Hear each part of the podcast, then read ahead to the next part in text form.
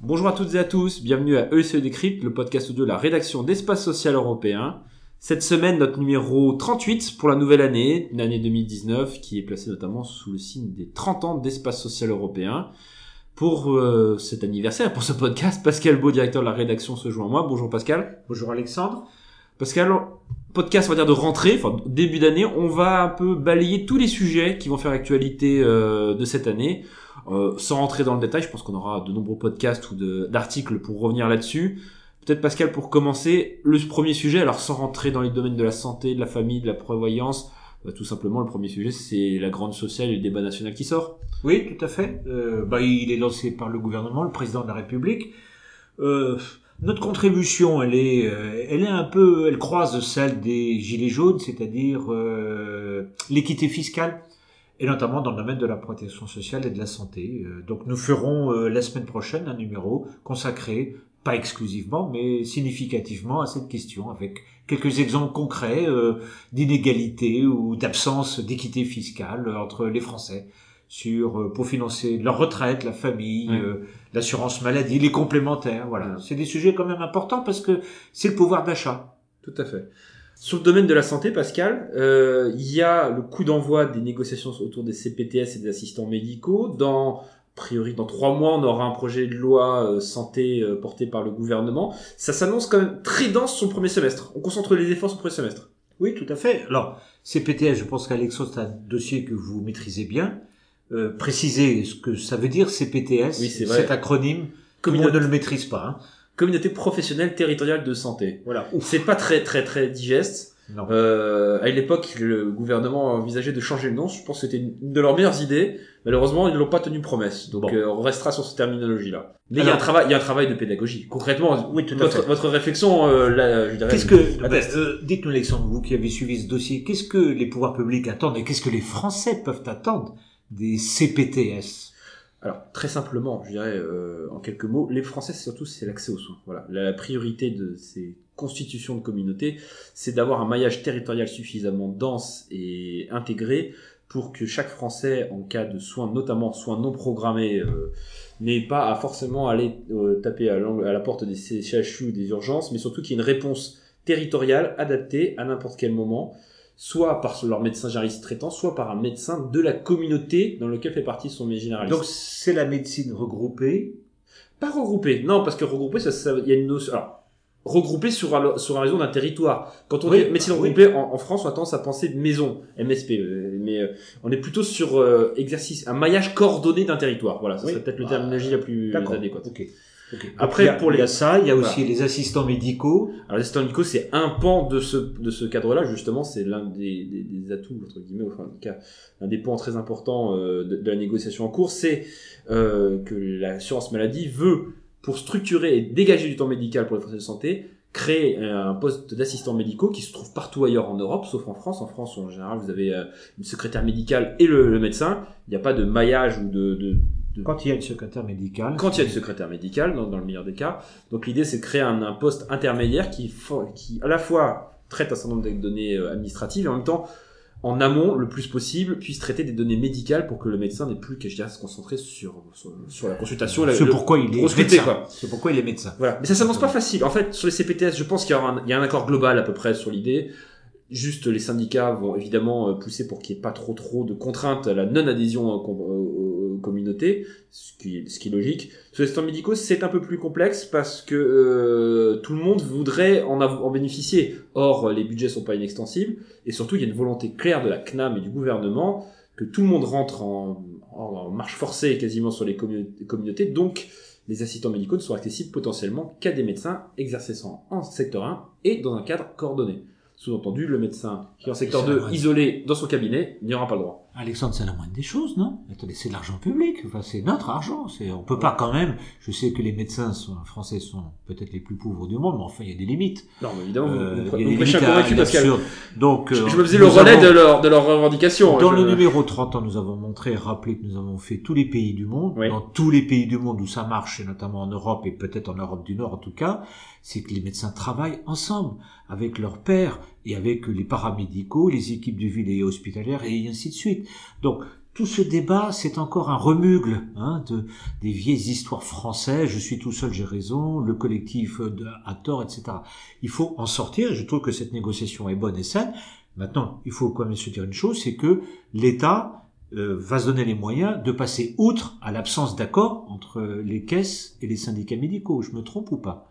La loi de santé dont on a dit un mot. Non, la loi de santé vient pas cadrer ce, ça. C'est vraiment là, c'est pour le coup. Je vous rappelle que s'il n'y a pas accord, s'il n'y a pas accord, Alexandre, il se passe quoi? Eh ben, le Ah bah gouvernement là, là, imposera. là, là, là, imposera. Eh ben, c'est ce que je viens de dire. Mais, mais il y a aussi un enjeu, il y a un enjeu très important, c'est si l'État intervient, c'est-à-dire c'est un échec pour la CNAM de- d'entrer ce dispositif sur lequel elle, actuellement elle n'est pas. Je vous rappelle qu'actuellement ce sont les ARS qui ont les communautés euh, entre Oui. les mains. Oui. Il y en a certes que 200 sur le territoire, mais c'est c'est l'objectif de, de l'assurance maladie, ce qui, est- ce qui est logique, et aussi des partenaires, mais, euh, partenaires euh, conventionnels. C'est que tout simplement ça rentre dans un cadre qui connaît mieux la médecine de ville, si ce n'est les, les, les CEPAM. Je pense que c'est- là tout le monde est prêt d'accord. Donc personne n'a intérêt à ce que ça échoue. Euh, on est sur- au début d'une négociation, forcément, tout le monde montre un petit peu sur ses grands chevaux. On Oui. en reparlera dans deux mois. Je pense qu'il faut quand même indiquer à nos, à nos auditeurs la chose suivante, c'est que il y a maintenant une exaspération sur le terrain, et d'ailleurs euh, la crise des gilets jaunes a révélé cette question de l'accès aux soins de la- des déserts médicaux. On va pas perpétuer des, des, des espèces de danse du ventre entre les syndicats médicaux et l'assurance maladie. J'y vais, j'y vais pas, je fais, je ne fais pas. Non, maintenant les Français existent et ils ont raison. On peut pas donner tort à des, à des personnes qui ne peuvent plus accéder à un médecin traitant sous prétexte que on atteinte euh, à la liberté d'installation, au libéralisme, etc., etc. Il faut maintenant des actes précis, concrets. S'il n'y a pas accord entre la CNAM et les syndicats médicaux sur un texte raisonnable, j'espère et je crois que la loi de santé de. Madame Agnès Buzyn sera claire. Elle, on interviendra et les ARS créeront effectivement des, prendront des initiatives et peut-être aussi l'assurance maladie suivra parce qu'il y a maintenant une exigence nationale et une urgence même d'ailleurs. Vous, vous savez, pour faire rebondir là-dessus, il y a dans le cadre de projet de loi de santé, euh, après on passera à d'autres sujets, hein, parce qu'il y a d'autres sujets dans l'actualité, euh, sur projet de santé, il y a la création de 400 postes de médecins généralistes Oui. salariés dans les zones, zones sous-denses. Oui. Or, Salariés, hein salariés, je précise bien salariés, non, donc salariés par les, par le pouvoir public. Euh, il est- ce matin, la DGOS euh, a précisé euh, en on, hein, on dit, il y a le on et le off parfois, mais là il y a le on, ils ont dit texto, que si ça rencontrait un succès, personne la- ne s'interdirait pas de multiplier par 4 ou 5 s'il le faut le nombre de créations de postes, ça. 400, c'est le minimum qu'ils esti- ils estiment Eh ben, valable. C'est Donc ce ça veut dire qu'en gros, il y a, et comme vous le dites, il y a un besoin, C'est bien ce que je vous Il y a une indique, volonté. Alexandre, il y a urgence. il y a, il y a urgence. Et après, bon, je ne crois pas qu'il n'y aura pas d'accord à la sortie. Ce n'est pas c'est, beaucoup moins clivant que la, la négociation autour du C. On a vu sur la téléconsultation, tout le monde était un petit peu monté sur ses grands chevaux, et au final, euh, trois semaines après, tout le monde était d'accord autour du périmètre. Donc la question est, euh, est-ce qu'il y aura accord? Je pense que oui. Deuxième, est-ce que ça va y avoir une bascule rapidement? Je pense que je suis beaucoup plus modéré là-dessus. Je crois qu'on peut rappeler le papier qu'on a fait il y a de cela 2-3 semaines euh, avec notamment l'interview de- du docteur Thébault qui expliquait que selon, selon lui, un seulement un tiers des médecins ont basculé sur ce mode. Eh ben, c'est très bien déjà. Un tiers, c'est déjà bien. Non, mais Pascal, ce qu'il faut se dire, c'est que tout simplement le gouvernement Macron, et là pour une fois, ils ont une stratégie à moyen terme, euh, vise à mon avis euh, les 8-10 ans à venir. C'est-à-dire que les ceux qui sortiront des fameuses euh, non numerus clausus, des études non numerus clausus, qui auront été formatés aux outils du numérique, à des exercices de forme de, de- enfin, d'exercices non libéral, ces gens-là, eux rentreront dans ce cadre-là, parce qu'ils auront été biberonnés à cela. Des gens qui, vous le connaissez par cœur, des gens qui ont pendant 30 ans travaillé tout seuls en cabinet, vous n'allez pas leur expliquer. Non, mais ça, on peut que comprendre. voilà. Donc ça, c'est tout ça fait. Mais c'est, ça prendra du temps. Voilà. Mais qui n'empêche pas les autres. Mais on n'aura peut-être pas le temps. n'empêche pas les autres. Ah non, ça c'est autre chose. ça. À Espace, ça fait 30 ans que nous disons que le la médecine libérale individuelle, c'est bien, qu'elle n'empêche pas d'une autre forme de médecine d'exister. Parlons un, un peu quand même des retraites. Alors, euh, Jean-Paul Delevoye décale un peu son chantier. Sans transition. Hein. Sans transition, bah ouais, puisqu'on a évoqué les chantiers. Donc Jean-Paul Delevoye décale euh, son chantier. Logique. C'est le cas de le dire, c'est logique. Mais euh, alors, en plus, petit détail, parce que ça, c'est passé un petit peu inaperçu chez nos confrères.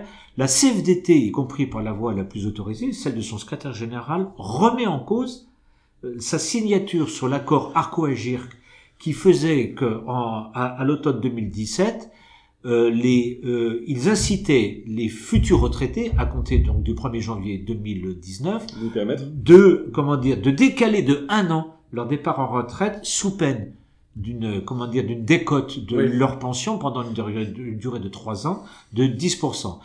La CFDT, constatant que l'impact des, comment dire, des économies qui ont été faites sur la retraite complémentaire étant plus important que ce qui était envisagé, dit, dans ces conditions, nous, nous, ne, nous ne souhaitons pas maintenir notre signature, c'est-à-dire le fait d'appliquer la règle de partir Ouais. à droit plein à 63 ans et non plus à 62 ans.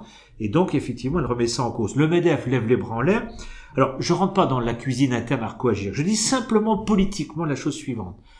La CFDT, qui est quand même le seul syndicat, euh, j'allais dire, entre guillemets, réformiste, raisonnable par les Voilà. temps qui courent. Ouais. hein. Bon. Si ce seul syndicat-là décide, après signature, après, euh, comment dire, euh, décide de revenir sur ça, de redemander une négociation sur la retraite complémentaire, alors que le chantier de la réforme des retraites est engagé, et là c'est la retraite universelle Ouais. à point, c'est quand même, objectivement, de mon point de vue, un élément d'affaiblissement du mouvement syndical français. C'est un- c'est une perte de crédibilité par rapport euh, à cette question qui est quand même une question assez fondamentale et qui touche des dizaines de millions d'individus. Voilà. Donc, les retraites, ça viendra peut-être certainement après l'été, ça c'est aussi Après les européennes. Il faut qu'on dise un mot aussi, Alexandre, sur la, la, sur la révision des lois bioéthiques. La commission euh, parlement, la mission parlementaire euh, animée par Jean-Louis Touraine a rendu son rapport et le texte effectivement, euh, comment dire, est euh, va faire euh, va faire débat. hein. Il y a débat entre la droite et la gauche là-dessus. Oui, c'est- Voilà, bon, Position historique. alors, ça, ça, comment dire, ça, ça passe peut-être un peu au-dessus de la tête euh, de beaucoup de gens, mais c'est je- des sujets de société Je suis importants. pas sûr que dans le débat national qui va s'ouvrir, ça passera au-dessus de la tête des gens. Voilà. Qu'est-ce que qu'il y a comme autre sujet encore d'actualité, Alexandre? Enfin, en 2019, il y a quand même pas mal d'autres sujets. Euh, il y a pas mal d'autres sujets, notamment, alors, euh, toujours sur, un peu sur le, sur le périmètre de la, la santé euh, et les prévoyances. Alors, on passera la polémique de fin d'année sur les cotisations mutualistes. Non, on passera plutôt sur la, la fusion de la CMU-CACS, qui intervient le 1er novembre prochain. Donc, il y a une montée en puissance du nouveau dispositif qui est attendu. Et surtout un cadrage un peu plus détaillé, plus précis. Euh, quelle part euh, euh, reviendra au CEPAM, quelle part reviendra au, au mutuel. C'est un, c'est un, un dossier test. Je pense que c'est un dossier test. Euh, on l'a déjà écrit à plusieurs reprises parce que là, on est sur les bas revenus. Euh, clairement, l'État n'est pas content euh, de la couverture complémentaire euh, qui est offerte à certains segments de la population. Ça ne s'étend pas qu'uniquement aux bas revenus. Euh, si ça fonctionne, si ce nouveau dispositif fonctionne, à ce moment-là, on peut penser qu'il sera pérennisé. S'il fonctionne pas, on, euh, il n'est pas impossible qu'il y ait justement là pour le coup, il y a un On coup, de, un coup de poing, enfin un point sur la table de la part du gouvernement. Autre sujet quand même, euh, bah, 100% santé, ça va quand même cette année. Le reste à charge zéro. Oui, c'est le même, c'est le même, non, c'est le.